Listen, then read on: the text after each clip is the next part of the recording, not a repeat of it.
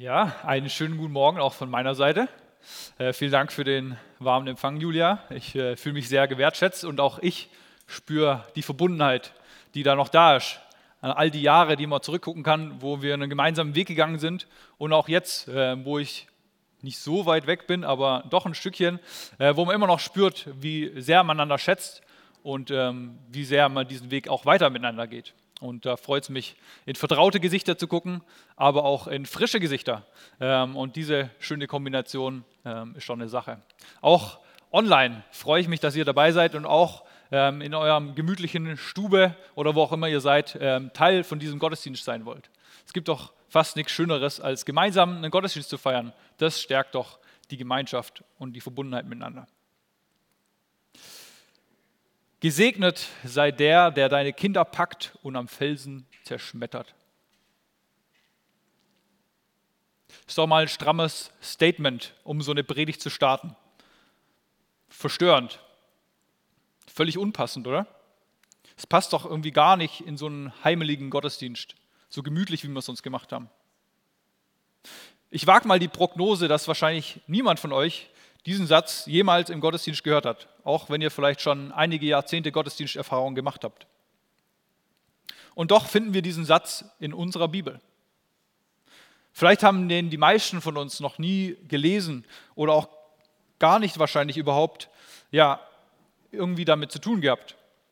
Vielleicht auch erfolgreich aus unserem geistlichen Gedächtnis wieder entfernt. Denn wenn wir mal ehrlich sind, da sind wir doch ziemlich gut drin. Bibeltexte zu umschiffen, und ignorieren die uns so gar nicht in den Kram passen, die einfach nur große Fragezeichen in uns hinterlassen ähm, oder die ziemlich unbequem sind. Und wir kennen sie doch alle. Ihr kennt sie doch auch, solche Verse, die man gerne direkt überspringt oder sich vielleicht sogar schämt, dass sie überhaupt in der Bibel stehen. Und man nur hofft, dass die Leute, mit denen man seinen Glauben teilen will, dass sie nicht zufällig auf diese Verse stoßen. Wir stehen ja mitten in einer Predigtserie.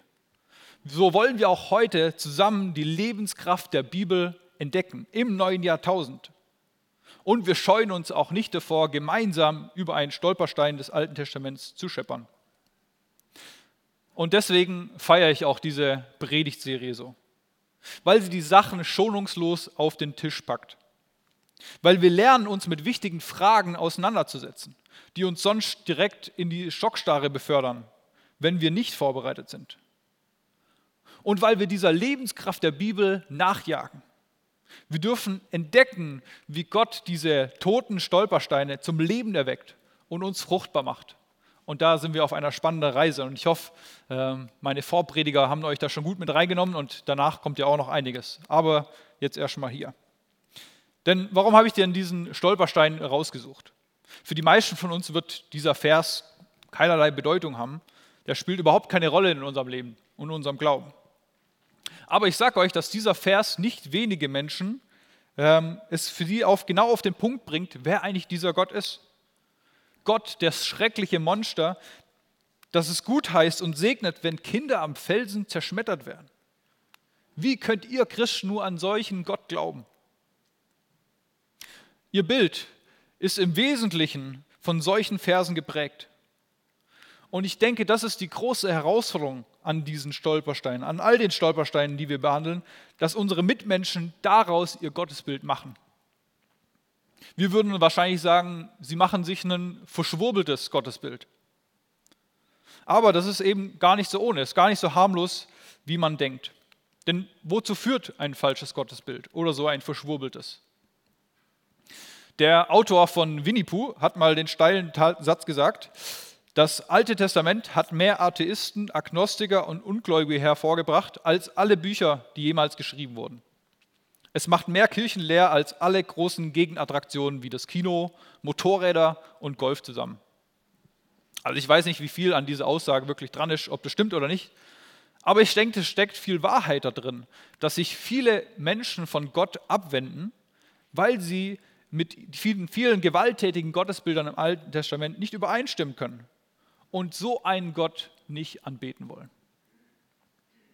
Der zweite Punkt ist, dass ein falsches Gottesbild uns davon abhalten kann, Gott ganz zu vertrauen.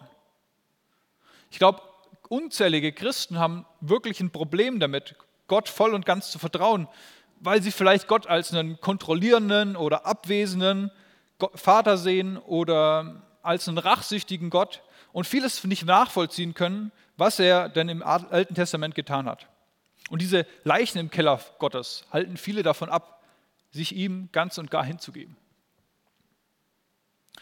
So fällt uns es sicherlich nicht schwierig nachzuvollziehen, dass ein, so ein verschwurbeltes Gottesbild unsere Mitmenschen daran hindert, die Lebenskraft der Bibel und den Herrn des Lebens zu erleben, selbst zu erleben. Und ich finde, das ist Grund genug, sich genau dem zu widmen. Rache, Hass und Gott. Wie soll das zusammenpassen? Mit dem Thema komme ich heute zu euch. Und zu diesem einen Vers, den ich so völlig aus dem Kontext rausgerissen habe, habe ich euch noch den ganzen dazugehörigen Psalm 137 mitgebracht. Ein Rachepsalm der besonderen Sorte, in den wir gleich eintauchen wollen und im Laufe der Predigt entdecken dürfen, wie er zum Leben erweckt wird und wie er uns richtig was zu sagen hat. An den Wassern zu Babel saßen wir und weinten, wenn wir an Zion gedachten. Unsere Hafen hängten wir an den Weiden im Lande, denn dort hießen uns singen, die uns gefangen hielten, und in unserem Heulen fröhlich sein. Singt uns ein Lied von Zion. Wie könnten wir des Herrn Lied singen im fremden Lande? Vergesse ich dein Jerusalem, so werde meine Rechte vergessen. Meine Zunge soll an meinem Gaumen kleben, wenn ich deiner nicht gedenke, wenn ich nicht lasse Jerusalem meine höchste Freude sein. Herr, vergieß den Söhnen Edoms nicht den Tag Jerusalems, da sie sagten, reißt nieder, reißt sie bis auf den Grund. Tochter Babel, du Verwüsterin, wohl dem, der dir vergilt, was du getan hast, wohl dem, der deine jungen Kinder nimmt und sie am Felsen zerschmettert. Strammer Psalm. Und diese Psalmen, von denen wir in der Bibel ja einige haben, sind ja für viele Christen ein Buch in der Bibel, das sie gerne und immer wieder lesen. Diese Teile der Psalmen sind allerdings wirklich schwierig und sie sind vielleicht auch der Grund, warum sich viele Christen auch schwierig tun, mit den Psalmen überhaupt zu tun zu haben oder dass sie gar nichts mit ihnen anfangen können. Und ich will das nutzen, um zunächst erstmal dazu was zu sagen, wie wir die Psalmen überhaupt lesen können und wie wir gerade auch diese schwierigen Verse für uns eine Bedeutung bekommen können. Also die erste Runde, die Psalmen richtig lesen. Die Psalmen sind Lieder und Gebete. Sie wurden aufgeschrieben und gesammelt, weil sie zum Ausdruck bringen, wie die Menschen im Alten Testament ihren Glauben gelebt haben und wie sie ihr Verhältnis zu Gott ausdrücken. Und damit wird aber auch klar, was sie eben nicht sind. Sie sind keine Schriften, die uns darüber belehren, wie Gott ist und wie wir glauben müssen, sondern Schriften, die uns erzählen, wie Gott mit Menschen handeln kann und wie Menschen ihren Glauben ausdrücken können. Was meine ich damit? Ich will es mal an einem Beispiel wagen, euch deutlich zu machen. Zum Beispiel steht im Psalm 34, Vers 10, Reiche müssen darben und hungern, aber die den Herrn suchen, haben keinen Mangel an irgendeinem Gut. Entspricht diese Aussage eurer Erfahrung? Wie leben denn die Reichen in unserer Welt? Hungern die etwa? Ganz sicher nicht. Und wie ist es denn mit denen, die Gott suchen, die zu ihm gehören? Haben die denn gar keinen Mangel an irgendeinem Gut? Es gibt Gemeinden, die das sicherlich so verstehen und behaupten, dass du gesund und reich bist, wenn du als Christ richtig glaubst. Aber mal ganz ehrlich, unsere Lebenswirklichkeit, die sieht doch ganz anders aus. Und es gibt ja eben auch Psalmen, die etwas ganz anderes behaupten. Zum Beispiel Psalm 73. Da beklagt sich hier darüber, dass es den Gottlosen so gut geht, während er trotz seines Glaubens und seiner Frömmigkeit täglich geplagt wird. Ist das jetzt also ein Widerspruch in der Bibel, den wir da finden? Wenn die Psalmen uns darüber belehren wollten, was wir zu glauben haben, dann wäre das wirklich sehr schwierig. Aber wer die Psalmen so liest, der versteht sie falsch. Die Psalmen drücken vielmehr das aus, was der jeweilige Autor dieses Psalms erlebt hat. Sie sind Momentaufnahmen, die aus dem Leben eines Gläubigen. Und dann passt es auch wirklich. Dann können wir die auf der einen Seite verstehen, wie ein Asaf, ein Psalmschreiber, an der Ungerechtigkeit dieser Welt verzweifelt. Und das erleben wir ja auch jeden Tag immer und immer wieder.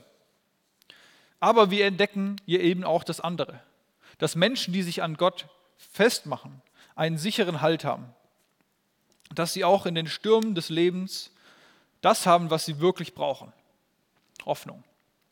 Und dass sie um uns herum andere leben, die scheinbar alles haben, die zu den Reichen zählen, aber im Grunde bettelarm sind. Kann man sich also von den Psalmen immer die Aussage rauspicken, die einem gerade passt? In gewisser Hinsicht genau das. Alles, was die Psalmen sagen, stimmt. Es ist wahr. Es steht in der Bibel. Aber nicht alles passt zu jeder Zeit in meine Situation. Ich will es an einem anderen Beispiel deutlich machen. Es gibt noch so einen anderen Psalm, den man sehr gern überspringt. Das ist der Psalm 88. Dieser Psalm ist durch und durch hoffnungslos.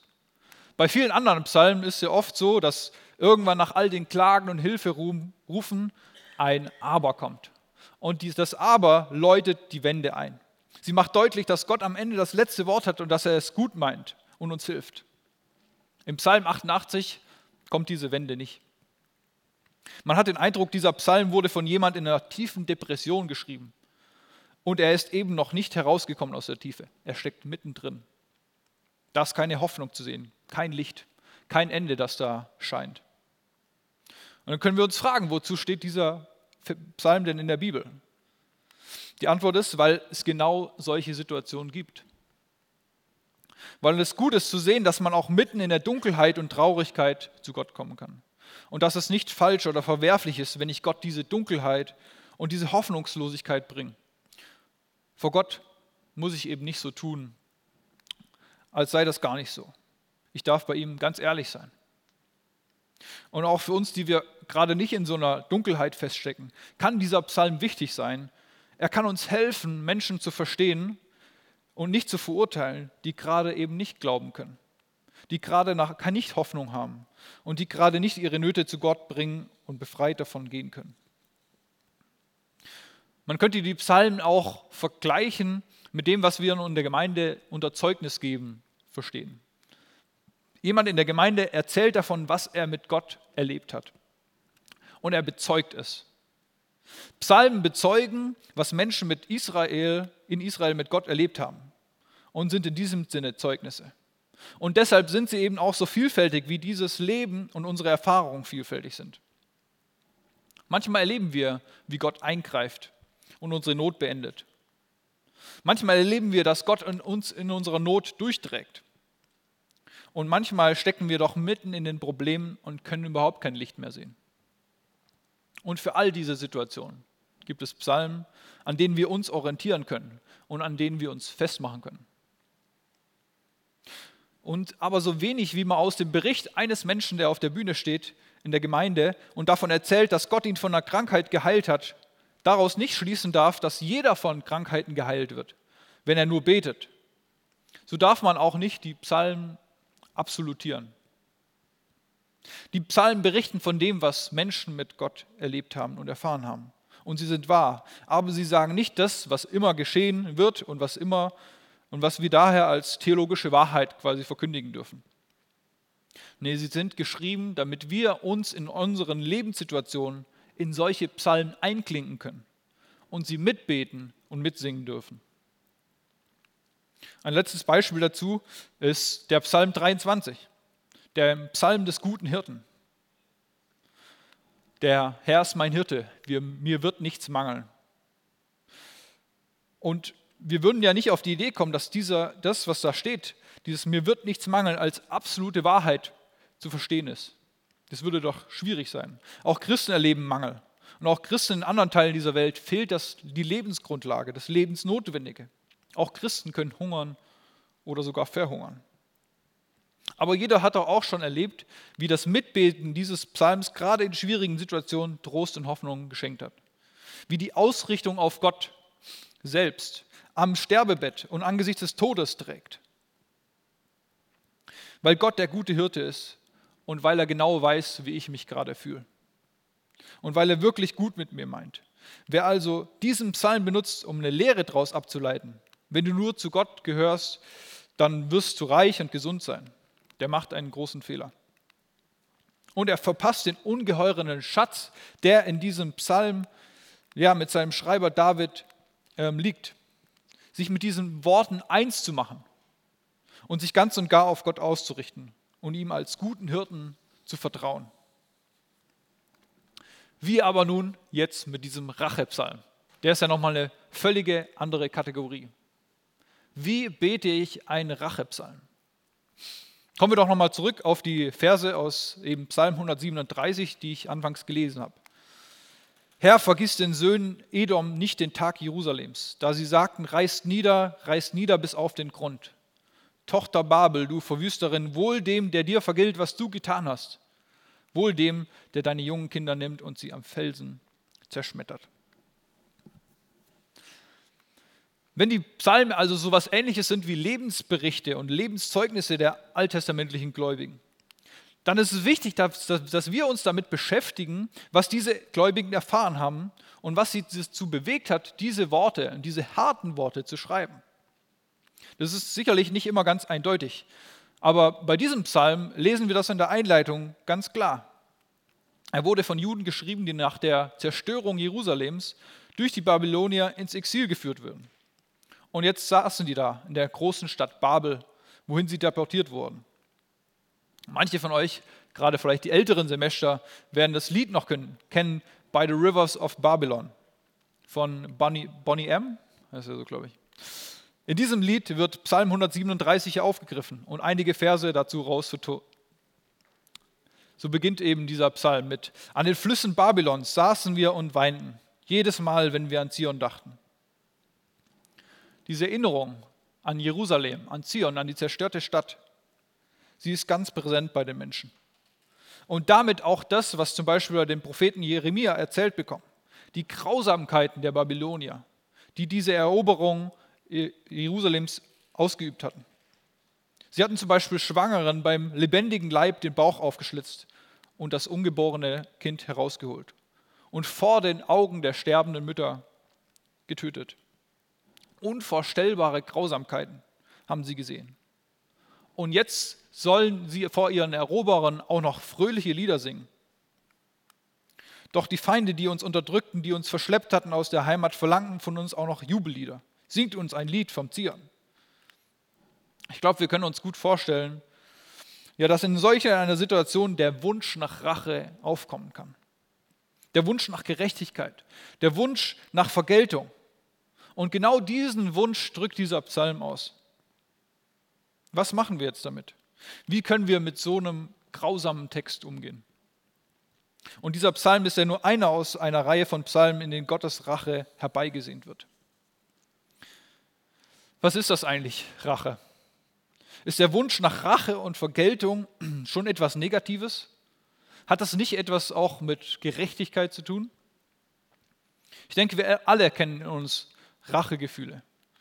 Ich bin überzeugt davon, dass es keinen Menschen gibt, der das nicht kennt auf dieser Welt.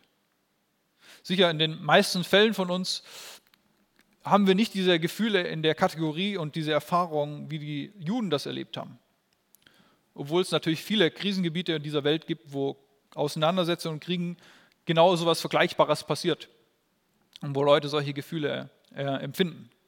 Aber was wir sicherlich kennen, äh, ist anderes. Wir erkennen es, unschuldig bestraft zu werden. Wir erkennen es vielleicht, gemobbt zu werden. Dass einem was genommen wird, was einem wirklich was bedeutet. Dass wir Gewalt und Beleidigung erleben oder dass wir in einer Beziehung betrogen und verletzt werden, dass Beziehung und Vertrauen gebrochen werden. Was fühlen wir in solchen Momenten? Was geht da uns im Herzen ab? Und wie stark sind diese Gefühle, die da auftreten können? Wir alle finden das in unserer Biografie. Und wenn uns Unrecht geschieht, dann ist der Wunsch nach Rache und Vergeltung etwas völlig Normales. Es ist einfach menschlich. Das eigentliche Problem dahinter ist, dass wir in unseren Rachengelüschen dann selbst wieder über das Ziel hinausschießen. Dass es uns eben nicht nur um Gerechtigkeit geht, sondern dass wir unseren Wut und unseren Ärger loswerden wollen und dabei selbst meistens neue Ungerechtigkeit hervorbringen. Auch deshalb schreibt Paulus zum Beispiel, versündigt euch nicht, wenn ihr in Zorn geratet. Versöhnt euch wieder und lasst die Sonne nicht über eurem Zorn untergehen. Wenn ihr in Zorn geratet, sagt Paulus. Dass wir in Zorn geraten, das können wir nämlich nicht ändern. Wir können unsere Gefühle ja nicht nach Belieben ein- und ausschalten. Und das allein ist sicherlich auch nicht das, was Sünde genannt wird. Wenn man es mal in einem banalen Verkehrsbeispiel äh, beschreiben will. Wenn mir jemand die Vorfahrt nimmt und ich darüber zornig werde, dann ist es sicherlich keine Sünde. Das ist einfach nur menschlich. Aber wenn ich dann diesen Zorn auslebe und diesen Verkehrssünder ganz dicht auffahre, hupe, ihn zum Anhalten dränge, äh, wenn ich aussteige, ihn anbrülle und vielleicht sogar noch handgreiflich werde, dann ist das Sünde. Das meint Paulus damit, wenn er schreibt, dass wir uns nicht versündigen sollen, wenn wir in Zorn geraten. Nun ist aber eben die viel wichtigere Frage, wie gehen wir denn in einer biblischen und richtigen Art und Weise mit Zorn um, wenn nicht so? Meistens gibt es ja zwei Wege, wie wir in solchen Situationen umgehen. Entweder wir lassen den Zorn bei uns, schlucken den Frust und die Wut runter, wo sie uns dann von innen raus auffressen und irgendwann zum Explodieren bringen. Oder wir lassen unserem Zorn freien Lauf, lassen uns an allen Schuldigen aus und die, wir sorgen dafür, dass sie bekommen, was sie wirklich verdienen. Und merken dabei oft nicht, dass wir dabei eben übers Ziel hinausschießen und Menschen und Beziehungen nachhaltig schädigen. Oder dass wir im Nachhinein vielleicht entdecken, dass die Schuldfrage doch nicht so klar ist, wie wir da im Affekt vielleicht dachten.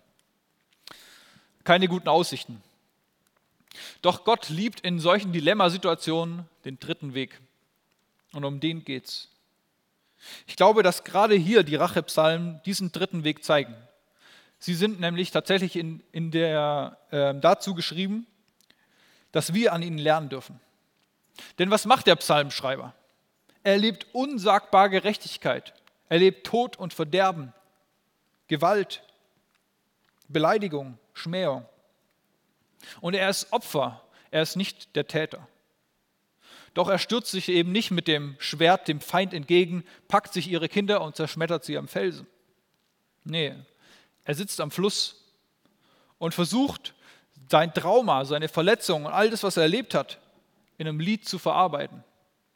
Er benutzt kräftige Bilder, um irgendwie auszudrücken, was er fühlt. Sein tiefer Wunsch nach Gerechtigkeit. Und er macht zu seinem ganz eigenen Gebet und kommt damit zu Gott. Und da kommt es nämlich auch zu uns. Nicht, dass wir jetzt diese gleichen Worte sagen müssen, dass wir den Kindern unserer Feinde den grausamen Tod wünschen. Aber selbst wenn das unsere Rachegelüste wären, sollten wir an diesem Psalm lernen, dass wir unsere Sehnsucht nach Rache und Vergeltung zu Gott bringen und bei ihm lassen können. Er ist der Einzige, der wirklich für Gerechtigkeit sorgen kann, der nicht durch die Rache selbst wieder neues Unrecht produziert, wie das oft so bei uns der Fall ist. Er weiß zum Beispiel, ob dieser Autofahrer, der mir die Vorfahrt genommen hat, in Gedanken vielleicht gerade bei seiner kranken Frau war oder Probleme mit seinen Kindern hatte oder vielleicht einfach seine Arbeitsstelle gerade verloren hatte oder einfach nur rücksichtslos war. Der Einzige, der wirklich für Gerechtigkeit sorgen kann, weil er hinter unserem Verhalten sieht und unser Herz kennt, das ist Gott. Und damit auch zum nächsten Gedanken. Gott gehört die Rache. Die Bibel ist zum Thema Rache eigentlich recht eindeutig. Da wird uns zunächst für unsere persönlichen Rachegelüste gesagt, in äh, Levitikus 19 zum Beispiel, du sollst nicht rächen noch Zorn bewahren gegen die Kinder deines Volkes. Du sollst deinen Nächsten lieben wie dich selbst. Ich bin der Herr. Wer also seine persönlichen Rachegelüste irgendwie rechtfertigen will, der hat offenbar ein größeres Problem mit der Bibel. Wir sollen den Nächsten lieben. Ja, wie Jesus sogar auf die Spitze getrieben hat, wir sollen sogar unsere Feinde lieben. Und es wird übrigens auch im Alten Testament von den Juden, die nach Babylon ins Exil geführt worden waren, auch so erwartet. Jeremia schreibt ihnen, dass sie der Stadt Bestes suchen sollen, in die sie Gott weggeführt hat. Sie sollen erkennen, dass es eigentlich Gottes Handeln war, was sie hier nach Babylon gebracht hat. Und dass sie sich jetzt hier in der Stadt zum Wohl dieser Stadt einsetzen sollen. Und die Bibel bleibt auch nicht dabei stehen. In 5. Mose 32 sagt Gott, die Rache ist mein.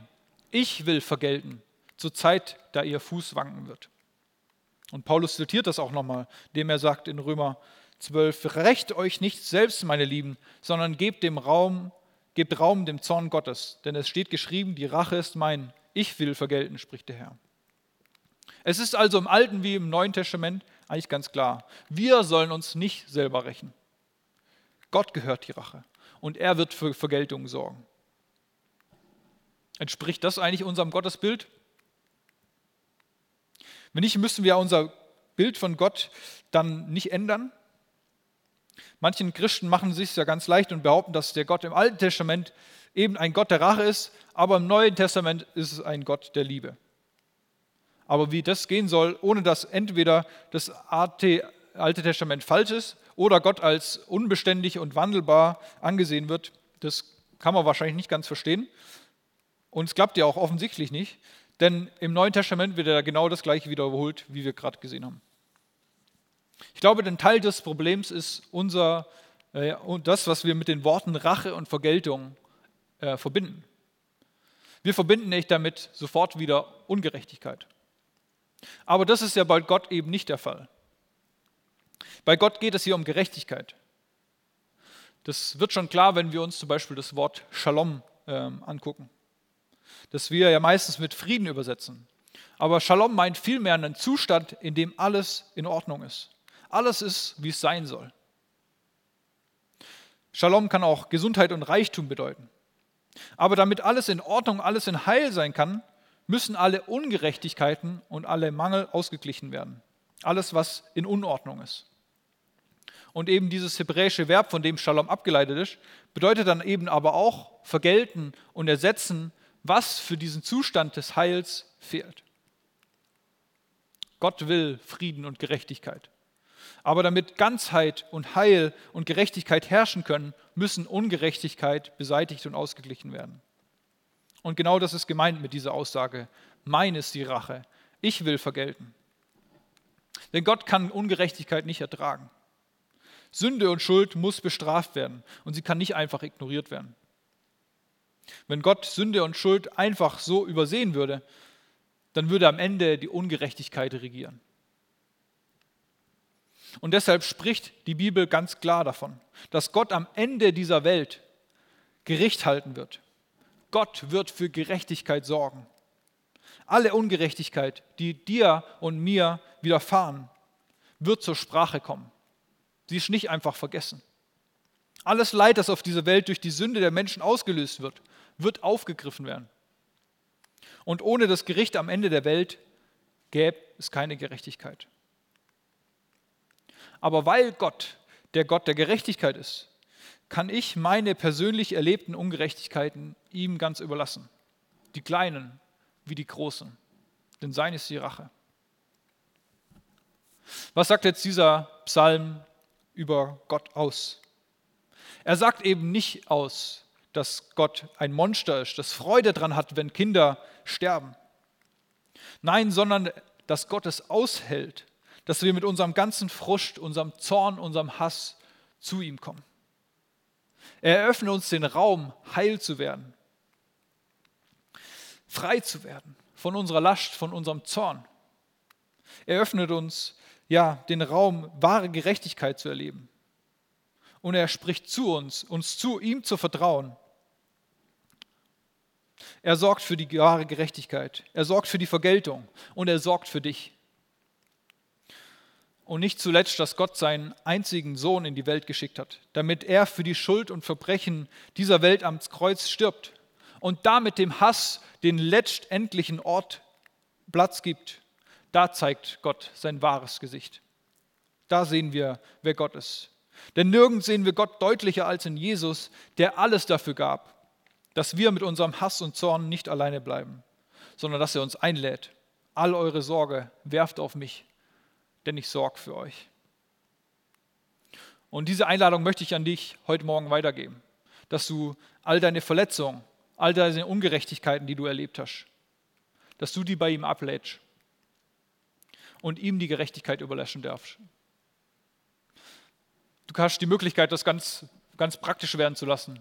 In, ja, wenn wir jetzt zusammen Lobpreis machen, das als eine Zeit zu nehmen, wo du da dein ganz persönliches Gebet vor Gott bringst und das zum Ausdruck bringst.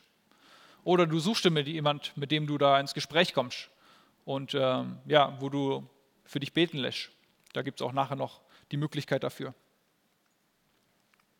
Nutze die Gelegenheit, und bring deinen Zorn und deinen Hass vor Gott, um da Freiheit zu erleben. Amen.